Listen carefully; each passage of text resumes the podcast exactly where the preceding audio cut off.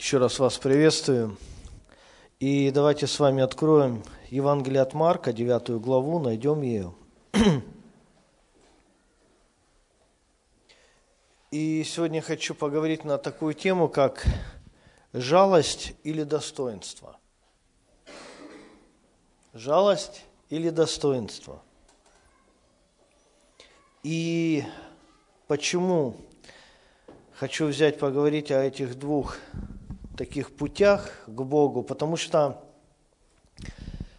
когда мы приходим к Богу, мы приходим к Господу в молитве, мы как верующие люди, и знаете, вот прежде чем у Господа что-то попросить, мы же что делаем прежде, да, как бы предваряем нашу просьбу да, каким-то действием, и наше действие, оно направлено на что? На то, чтобы расположить Бога к себе.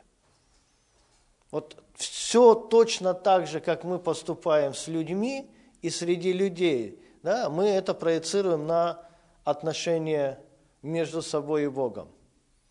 И в любом случае, да, если ты смотришь на себя, вспоминаешь себя, а ты прекрасно знаешь себя, что а, если тебе что-то нужно – и ты знаешь, у кого есть ответ на твою нужду, то ты же не идешь сразу. Ты немножко как бы думаешь, да, размышляешь, ты сопоставляешь, и потом, да, то есть как бы ты э, начинаешь размышлять, как к тебе, тебе подойти, да, что тебе сказать, в какое время тебе сказать, да, чтобы максимально расположить человека и да, чтобы он дал положительный ответ тебе. Ну, так человек устроен? Я думаю, что да. Мы как бы не, не делаем это сгоряча, ну, бывает так, но в основном, да, это рассудительный подход, да, вдумчивое, скажем так, а, время. И, но наша цель всего этого – получить ответ. Правильно? То есть получить ответ – и в молитве люди стараются расположить к себе Бога. Аминь. Ну, так же вначале происходит. То есть мы стараемся расположить к себе Бога. И делаем это разными путями. Но цель у нас одна – получить ответ. То есть, как бы не было, да, то есть такое большое предварительное вступление, да, но наша цель – это получить ответ от Бога.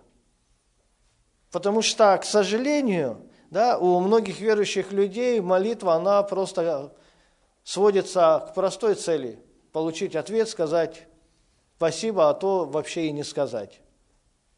Вы знаете, я разговаривал как-то с человеком, он делился своими наблюдениями, говорит, я э, лечу с одного города в другой, сижу в самолете, и попадаем в болтанку, да, то есть, ну, начинает болтать самолет, а встречный ветер, и прям так хорошо трясет самолет.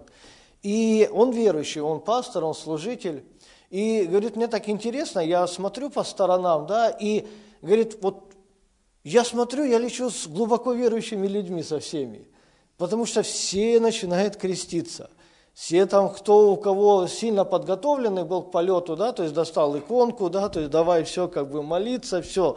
То есть весь самолет стал просить Бога, чтобы как-то все утихомирилось. Кто как, да, то есть кто на иконку заранее подготовленную, кто крестным знамением. Все, то есть как бы все помолились, Господи, спаси нас – не дай нам разбиться, пусть мы приземлимся, все хорошо, все прекрасно, все замечательно. Говорит, пролетели мы через встречные потоки ветра, удачно мы приземлились в пункте назначения. Говорит, я смотрю, ну, полный салон был в самолете, да, то есть это примерно около 200 человек. И, говорит, когда мы все вышли в аэропорт, и выход с аэропорта, вот багаж получаешь, да, выход с аэропорта, там стоит, как всегда, да, то есть вот, ну, такая часовня, как принято, да, то есть везде. И говорит, весь наш рейс прошел мимо. Все. Пронесло, мы сели, мы живые, идем дальше, совершать свои дела. Ну, можно сказать, ох, какие они, да, но я хотел бы поговорить, ох, какие мы. Ладно они, да, они прилетели, улетели, а нам еще двигаться. Аминь. И в молитве люди стараются расположить к себе Бога, чтобы получить от Него ответ. И на самом деле, а вот как бы если смотреть, да, вот собрать все вместе, совокупности, все пути подхода к Богу, а они, в принципе, подразделяются всего на два. То есть, как бы из всей, да, то есть обширности, да, а по сути, есть два пути, как мы приходим к Богу, как мы располагаем Господа к себе, чтобы получить ответ. И первый путь, да, это путь жалости. Вот мы так хотим предстать пред Богом, да, в таком жалком порой состоянии, да, для чего? Чтобы вызвать у Господа жалость. Почему? А потому что мы уже дошли или довели себя до критической точки. То есть Бог говорил нам, ну не надо, через совесть, через людей, через обстоятельства, да, то есть давал нам мудрые советы, вот туда не иди, поверни здесь, это не делай, да, то есть сюда не вкладывай, этого избегай, мы это все игнорируем, да, заводим себя в проблему, это все нас сильно поджимает, что в немоготу, и мы приходим к Господу, и что? И мы всем видом, хотим, чтобы Богу стало жалко нас. Рыдания, слезы, да, еще что-то. Ну, есть такая вообще практика у некоторых людей. Я, я не говорю о вас, да, сегодня вообще тема не про вас, я не знаю, зачем вы здесь собрались. Послушайте, а Иногда, да, то есть как бы смотришь, когда человек предстает пред Богом. Ну, ладно, там один на один, да, в тайной комнате, но вот иногда смотришь, да, и человек думает, да, что вот он плачет, да, то есть он рыдает, да, то есть он падает на колени, да, то есть он там разрывает душу пред Господом. Но, послушайте, порой это такой, да, то есть как бы вот такой спектакль, да, ведущий к одной цели – получить свое – как только человек получает свое, все, сразу источник слез заканчивается, истерия заканчивается, все, даже спасибо не сказал, да, то есть схватил и побежал, чтобы не отобрали. Вот как бы путь жалости, вот немножко об этом хочу поговорить. Какой он? Он результативный, сразу скажу. То есть это работает. Я не говорю, что один работает путь, второй не работает. И тот, и другой работает, друзья мои. Работает хорошо. Почему? Потому что Бог любящий, долготерпеливый, много милостивый. Аминь. Сердце Бога, да, то есть легко касается нашей молитвы. Он всегда отвечает, если они искренни. И послушайте, вот две истории, на которых хочу, чтобы вы обратили внимание, говоря сегодняшнюю тему – первая история, Евангелие от Марка, 9 глава, с чего начинается? А Иисус берет троих учеников и поднимается с ними на гору преображения. Там преображается перед ними, там а, его ученики Петр, Иоанн, Иаков, они слышат голос Божий, да, они видят Илию, они видят Моисея, они слышат Господа, они видят а, преображенного Иисуса Христа, Господь беседует с ними, они спускаются с этого чудесного места, в котором было очень хорошо, по крайней мере, троим ученикам. Помните, они сказали, что, Господи, давай сделаем здесь кущи, останемся здесь, и все хорошо, да, то есть, и как бы пусть весь мир, он нас не волнует. Но тем не менее, да, то есть Иисус, Он спускается с горы, и у подножия горы Он находит что? Скопление людей. То есть девять учеников, да, люди вокруг, да, то есть какое-то там движение происходит. И когда Иисус подходит, Он видит кого, да? Он видит Отца. Отца, который обращается к Иисусу, и он говорит, Господи, помоги мне, потому что мой сын, он беснуется. Бес ввергает его то в жар, то в воду, то в огонь, да, и это происходит с, ними с, ран... с ним с раннего детства. Я обратился к твоим ученикам, они не могут помочь, и по сути, да, то есть как бы вот такая ситуация очень интересная, да, складывается. И теперь давайте прочитаем уже как бы именно тот момент, на котором хочу сделать акцент. 9 глава, 21 стих. «И спросил Иисус отца его, давно ли это сделалось с ним? Он сказал, с детства. И многократно дух бросал его и в огонь, и в воду, чтобы погубить его. Но если что можешь, жалься над нами и помоги нам жалься над нами и помоги нам. Если что можешь, сделай, Господи, да, то есть в нашей жизни, освободи моего сына от этого угнетения, освободи, да, то есть мое сердце от печали, сделай мой дом благословенным, сделай мой род благословенным. И послушайте, жалься над нами.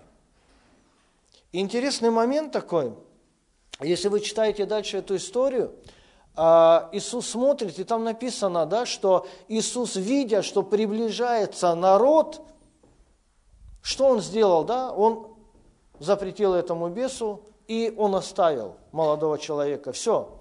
Молодой человек получил освобождение, отец получил утешение и ответ от Господа. Все. На этом закончилась история. И знаете, Бог всегда отвечает на молитвы. Бог отвечает на молитвы не потому, что у нас такой, знаете, особенный подход, не потому, что мы такие искусные, не потому что, да, то есть мы такие, да, то есть как бы люди, которые уже знают тонкости подхода к сердцу Бога. Уж поверьте мне, за много лет я научился подходить и находить ключи от сердца Бога. Нет. Бог отвечает на наши молитвы, потому что Он любит нас – он любит всех людей. Аминь. Он любит верующих, он любит неверующих. Он просто отвечает на молитвы людей, потому что он Бог, и в его природе, да, то есть любить и благословлять. Любовь не ищет своего, она все покрывает, всему верит, да, то есть всех благословляет, потому что он Бог, это его природа. И порой, знаете, есть как бы вот а, Люди, да, которые говорят, вот я, я такой молитвенник, да, или я такая молитвенница, но иногда, знаешь, вот как бы смотришь на их подходы в молитве, они больше похожи, знаете, вот не на людей молитвы, да, то есть, а в Писании, если мы читаем, особенно в Ветхом Завете и в Новом Завете, да, то есть мы находим категорию людей, да, то есть, которые Библия дает какое название, да, то есть плакальщицы, профессиональные. Есть такое в Библии? То есть есть профессиональные плакальщицы. То есть э, это их профессия, да, то есть и интересный такой момент, да, то есть а что делают вот эти люди, да, плакальщицы? Женщины, да, то есть которые, как бы, знаешь, вот прям реально, да, вот куда они приходят, да, они сразу плачут, это их профессиональный подход. Зачем? Для того, чтобы создать такую, знаете, атмосферу скорби – и, конечно же, да, то есть их куда зовут плакальщиц, да, то есть когда умирает человек, и как бы, если, допустим, ну, трагедия произошла среди людей скупых на чувства, да, то, пожалуйста, профессиональный отряд плакальщиц, он приходит туда и создают какую? Атмосферу горечи и скорби. И, и даже самые серьезные люди, да, которые никогда в жизни не плакали, да, то есть они начинают вытирать слезы. Вообще, что со мной происходит? Потому что эти особые люди сделали свое дело. Высвободили, да, высвободили такую атмосферу скорби, сожаления. Но на самом деле, послушайте, а жалься над нами. Но жалость, послушайте меня, жалость – это односторонний подход к Богу. Это односторонний подход к Богу. Вот жалься надо мной. Ты же видишь, что мне плохо. Ты видишь, что я переживаю те или иные да, состояния в своей жизни. Жалься надо мной. И послушайте, жалься, помоги, прости, спасти. Вот наше воззвание к Богу. Для чего? Чтобы мне жить дальше своей жизнью. А потом опять жалься, прости, спаси и помоги. Для чего? Чтобы опять жить дальше своей жизнью. Потом опять попали в ту или иную ситуацию, Господи, жалься надо мной, прости, спаси и помоги. Одностороннее. И вот по кругу, такой замкнутый круг. Ну и нельзя не назвать этого человека молитвенным человеком. Его жизнь полна молитвы, полна ответов Бога. Ну, правильно, да? То есть, как бы, я согрешил, Господь, прости, Бог прощает. Я сам себя завел из своих родных в трудную ситуацию, Господи, жалься над нами. Господь отвечает, дает ответ и выход. Ну, в принципе, да, вот нельзя сказать, что это люди, не верующие в Бога, они верующие – они молятся, Бог им отвечает, но их жизнь, да, она как бы замыкается на этом. То есть нету продвижения вперед. Жалься, прости, помоги, спаси. Жалься, прости, помоги, спаси. Для чего? Для того, чтобы жить своей жизнью. И вот эти вот моменты мы должны понимать, что а, это путь который приводит нас к ответу. Аминь. То есть это рабочее направление, это работает. Работает безупречно.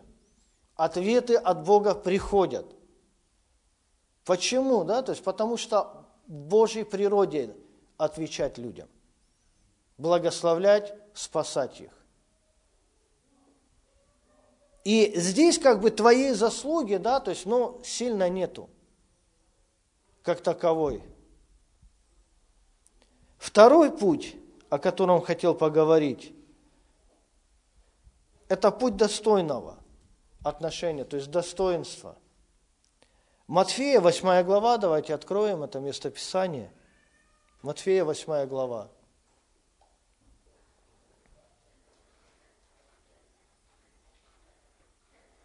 Пятый стих. Когда же вошел Иисус в Капернаум, к нему подошел сотник и просил его, «Господи, слуга мой лежит дома в расслаблении и жестоко страдает». Иисус говорит ему, «Я приду и исцелю его». Иисус приходит в город Капернаум, к нему подходит сотник. Кто такой сотник, друзья мои? Это римский солдат, гражданин Рима. Он не имел никакого отношения к культуре, истории и к Богу Израиля. Приходит сотник, он проделывает определенный путь, определенное расстояние, но не ради себя – И когда он подходит к Иисусу, он говорит, что слуга мой лежит дома в расслаблении, жестоко страдает. Но на самом деле это же не касалось его. Ну, слугой больше, слугой меньше, не вопрос. Ну, допускаете такое отношение? Я думаю, что в принципе оно допустимо, что тогда, что сейчас. Ну какая разница? Я вообще здесь, я римский гражданин, я сотник, да, то есть сотник – это человек, который руководил, да, то есть ста солдатами. Слуги, да, вообще не вопрос. То есть мог бы сказать, отряд не заметил потерю бойца. И что тут такого? Но, тем не менее, он ведет себя как? Достойно. Он ведет себя достойно. Он оставляет свой дом, он оставляет свою службу, он оставляет свой город, и он идет к Иисусу. И когда он приходит к Иисусу, послушайте, он говорит, жестоко страдает. Понимаете, вот Иисус, привыкший да, к жалобе людей, жалься над нами. Иисус говорит, что я приду и исцелю его. Послушайте, да, то есть Иисус не разбирается. Ну, я думаю, что э, по всему виду Иисус узнал, что это римский солдат. Даже если он снял все свои доспехи, потому что, помните, Библия говорит, что Иисус не нуждался, чтобы кто-то говорил о себе, потому что знал все, что в человеке. Помните это местописание? То есть Иисус знал, что это язычник, что это римский солдат. Послушайте, а Иисус говорит, что я приду к тебе и исцелю твоего слугу. Понимаете, как бы а, для Бога не вопрос прийти исцелить и благословить. И без разницы, верующий ты, неверующий, язычник ты, иудей, римский гражданин или кто-то еще. Послушайте, да, а Иисус, Он не говорил, да, покажи паспорт, прописку. А, не, не, не, не, все, я пришел только к своим иудеям, извини, друг, твое время не настало. Но Господь так не отвечает. Он говорит, я приду и исцелю его. Послушайте, казалось бы, все. Ну правильно, чего еще надо? Вот он пришел, попросил, Иисус говорит, все, я иду исцелить его. Но ответ, это ответ, реально ответ, все, как бы, казалось бы, этим все должно закончиться, история. Но, послушайте, сотник же, сотник же, отвечая, сказал, Господи, я недостоин, чтобы Ты вошел под кров мой.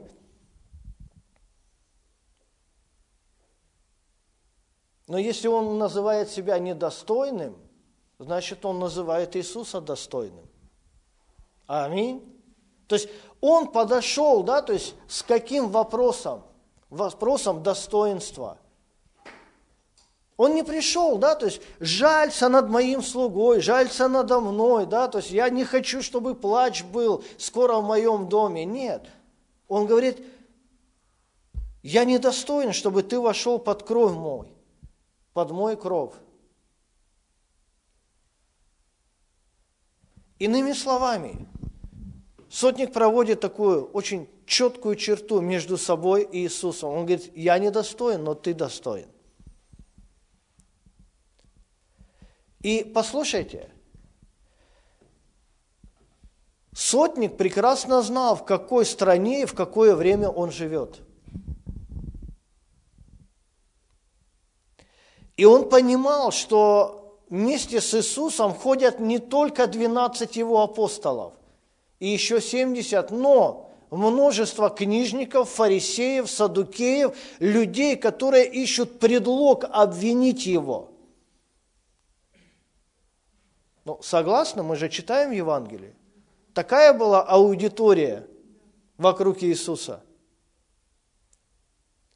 И подчеркивая свое недостоинство, римский солдат, он оказывает достоинство Иисусу, и он говорит, я не хочу, чтобы ты шел мой дом, потому что тебя же обвинят твои же соплеменники, что ты пришел в дом язычника, в дом римского солдата и что-то сделал там. Я не хочу этого. Я не хочу, да, чтобы как-то, да, мое поведение, моя просьба, да, мой приход к тебе, да, то есть скомпрометировал тебя. Конечно, да, то есть это вообще не бралось во внимание Иисусом. Но это подход этого человека. И дальше что говорится? Но скажи только слово, и выздоровеет слуга мой, ибо я подвластный человек. Но имея у себя в подчинении воинов, говорю одному, пойди, и идет, другому приди, и приходит, и слуге моему сделай то, и делает. И вы знаете, вот здесь мы должны понимать двойственный смысл. Сотник говорит, что я подвластный человек и имею у себя в распоряжении людей. Говорю слуге, иди, и он идет. Делай, и он делает. Но не с позиции власти, хотя у него такова есть но с позиции достойного поведения, как начальника, как военного начальника. Аминь. Понимаете, всегда есть позиция власти, а есть позиция достоинства в этой позиции. Понимаете, как бы а, в любом случае эти люди, они бы исполняли приказ сотника. Но они его исполняли не потому, что он главный поставлен Римом, а потому что он достойный человек. С желанием и с почтением они делали то, что говорил им их господин. Аминь. То есть вот этот принцип мы тоже должны понимать. Потому что для этого человека, да, то есть он был человеком чести, человеком достоинства – уже тот факт, что он оставил свой дом, свой пост, свою позицию, чтобы пойти пред Богом ходатайствовать за своего слугу. И послушайте дальше. Вот как вам кажется, да, то есть вот те люди, которые остались в доме сотника, глядя, да, то есть на своего господина, то, что он оставил дом, пошел к Иисусу просить об исцелении слуги – а какое чувство вызвало у всех подчиненных действие сотника? Уважение. Заметьте, уважение и расположение. Слушайте, но этот человек, он пошел. То есть слуги в доме, да, то есть они говорили, ну, он пошел искать помощи тебе. Они подошли к этому человеку, который находился в болезни, они говорили, друг, давай, держись. Держись, все нормально, потому что наш господин пошел, и он никогда не приходит без ответа. Уж если он пошел, да, он всегда приходит с результатом. Аминь. Они утешали его, они не плакали над ним. Друг, ты скоро умрешь. Этот пошел, куда пошел вообще, а точно ли он пошел, либо там сидит где-то со своими римлянами, вино пьет, про тебя забыл. Давай будем прощаться, все, это твой последний час. Но там не было такого. Там была какая атмосфера надежды, веры, упования, доверия. Аминь. Послушайте, молитвенное собрание и там, и там. Но атмосфера совсем другая. Атмосфера совсем другая.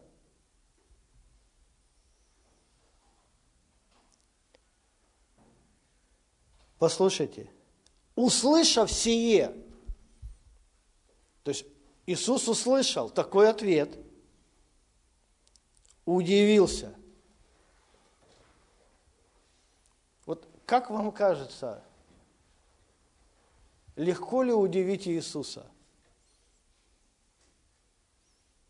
Бог, который сотворил весь мир, все человечество и среди людей находится на протяжении тысяч лет, друзья мои, Иисуса удивить тяжело.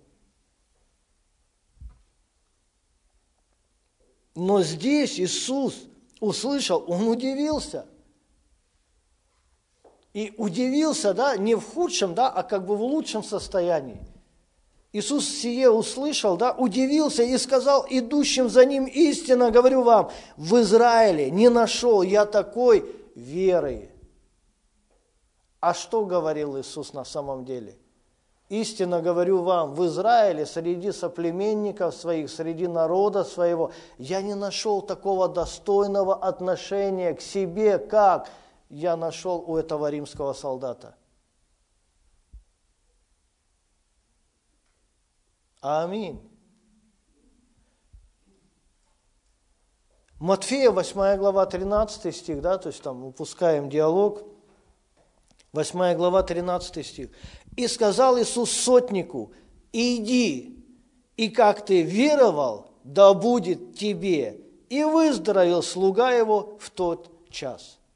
Иди, и как ты веровал, да будет тебе. Ты пришел ко мне достойно. Ты достойно отреагировал на мое желание прийти в твой дом. Ты достоин благословения. Ключевое слово – достоинство в этой истории. Там жалости не было. Там было достоинство, удивление, вера, чудо и благословение. Аминь. Если жалость – это односторонний подход к Богу, то, друзья мои, достоинство, послушайте, достоинство вызывает взаимное чувство со стороны Бога. Взаимность. Жалость в одностороннем порядке. Не плачь, не страдай, не болей, не мучайся – в одностороннем порядке, заметьте. Но достоинство вызывает взаимное чувство. Иисус удивился. Аминь. Иисус удивился. Вы знаете, если ты хочешь расположить Бога, то располагай Его да, достойным поведением. Достойным поведением. Вы знаете, вот а есть замечательные слова Неемии в конце книги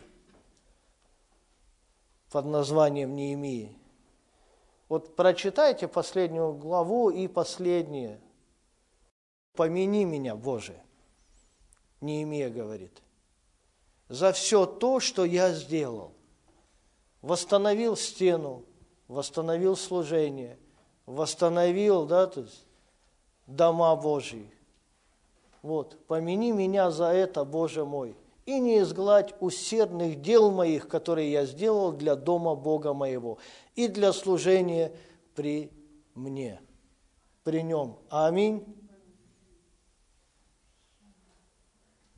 И вы знаете, у 14 стиха, это же молитва Неемии, молитва достойного человека. И как вам кажется, Бог ответил на эту молитву? Да. Вот ответ. Помяни меня. И поминают Неемию уже тысячи лет, ссылаясь на его дела, достойные уважения и расположения. Помяни меня, Господь говорит, я помяну тебя, и тебя еще будут вспоминать. Даже в Калининграде будут тебя вспоминать в день воскресный, в феврале. Аминь. Вот эти вещи мы должны понимать. А, книга Деяний, другой солдат римской армии, Корнилий, молился, ангел пришел, что? Пришли на память молитвы твои пред Господом. Достойно.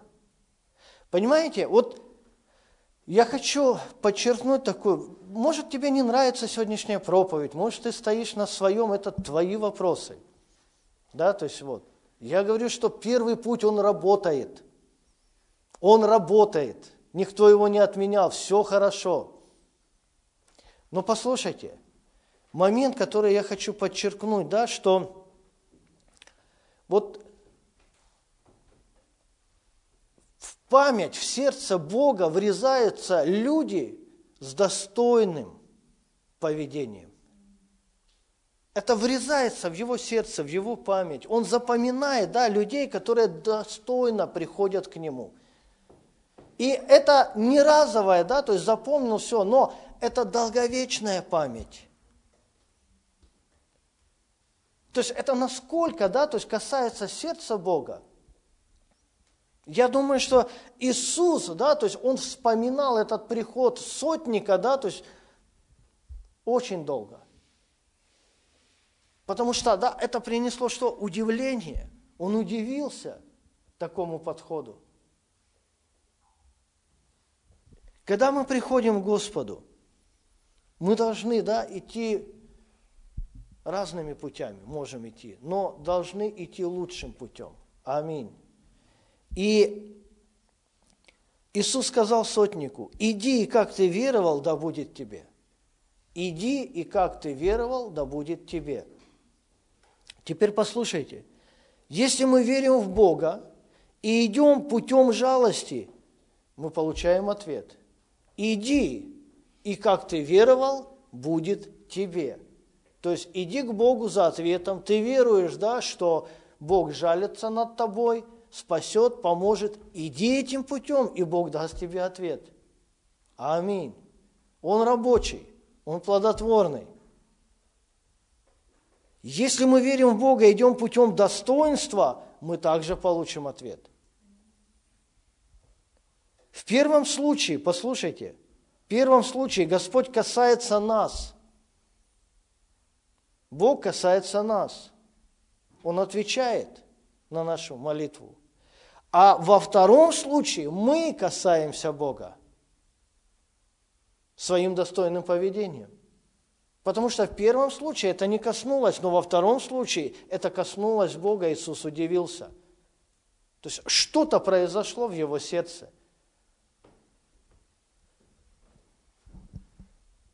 Два подхода к Богу, они действенны и они результативны. Но второй гораздо лучше. Второй гораздо лучше. И здесь не стоит выбор, каким идти. И тем, и другим. Но второй гораздо лучше. Аминь. Когда мы идем Богу достойным путем, мы получаем от Него двойную награду. Вот в чем фишка. В чем благодать? Двойную награду – Почему я говорю это? Потому что читаю Писание. 1 Тимофею, 5 глава. Давайте откроем. 1 Тимофею, 2, 5 глава, 17 стих. Иисус говорит следующее в своем Писании. «Достойно начальствующим пресвитерам должно оказывать сугубую честь». Вот убери, да, начальствующим пресвитерам, просто достойным людям должно оказывать сугубую честь. В оригинале сугубая, да, то есть дуос, двойная честь. Двойная честь. И в чем, да, то есть вот эта двойная награда за достойное отношение. Вот, вот этот сотник, он был достойно начальствующим человеком. Аминь. То есть он достойно начальствующим был. Ну, не пресвитером, потом, может быть, стал, когда Иисус воскрес. История умалчивает. Но он был достойно начальствующим, и он получил двойную честь.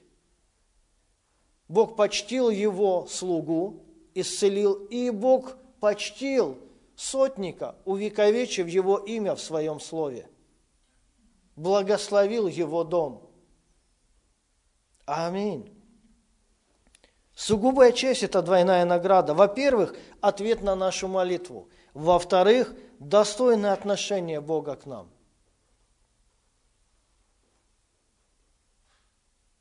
Послушайте, вот а, если мы смотрим на начало, на праотцов нашей веры, Авраама, Исаака, Иакова, если смотрим, да, то есть их жизнь, она полна различных поворотов, событий, развитий, но опять же, их определенное поведение Бог назвал достойным того, чтобы включить их имена в свое имя. Я Бог Авраама, я Бог Исаака, я Бог Иакова. Аминь. Вы знаете, вот хочу, чтобы вы немножко такая трансформация у нас была, как у верующих людей. Мы приходим и мы говорим, Иисус, Ты мой Господь, помоги мне. Иисус, Ты мой Господь, спаси меня. Иисус, Ты мой Господь, проведи меня через ситуацию. Да и аминь. Он наш Господь. Но давайте посмотрим с другой стороны, как может быть. Мы идем достойно, проходим ситуации, достойно проходим те или иные события в своей жизни. Несмотря ни на что, мы чтим, благословляем и прославляем Бога. И Бог смотрит на тебя со своего престола благодати, и Он говорит, Он достоин меня. В любое время, в любой ситуации. Я Его Бог – он не может потерпеть урон.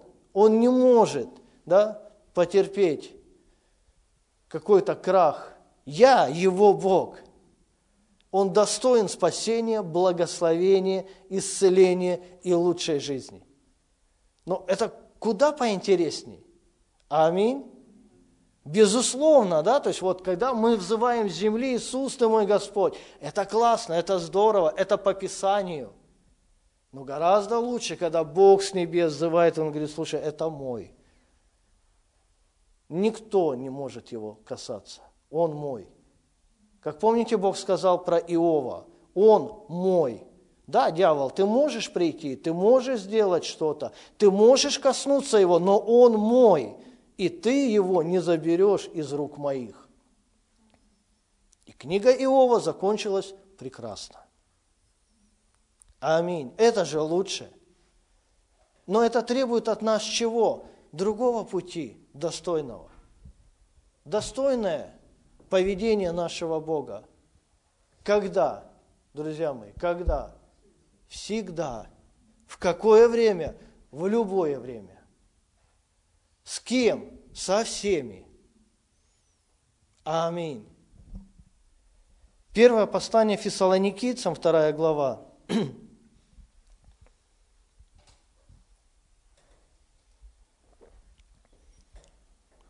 Что-то мне подсказывает, что второй путь вам уже нравится.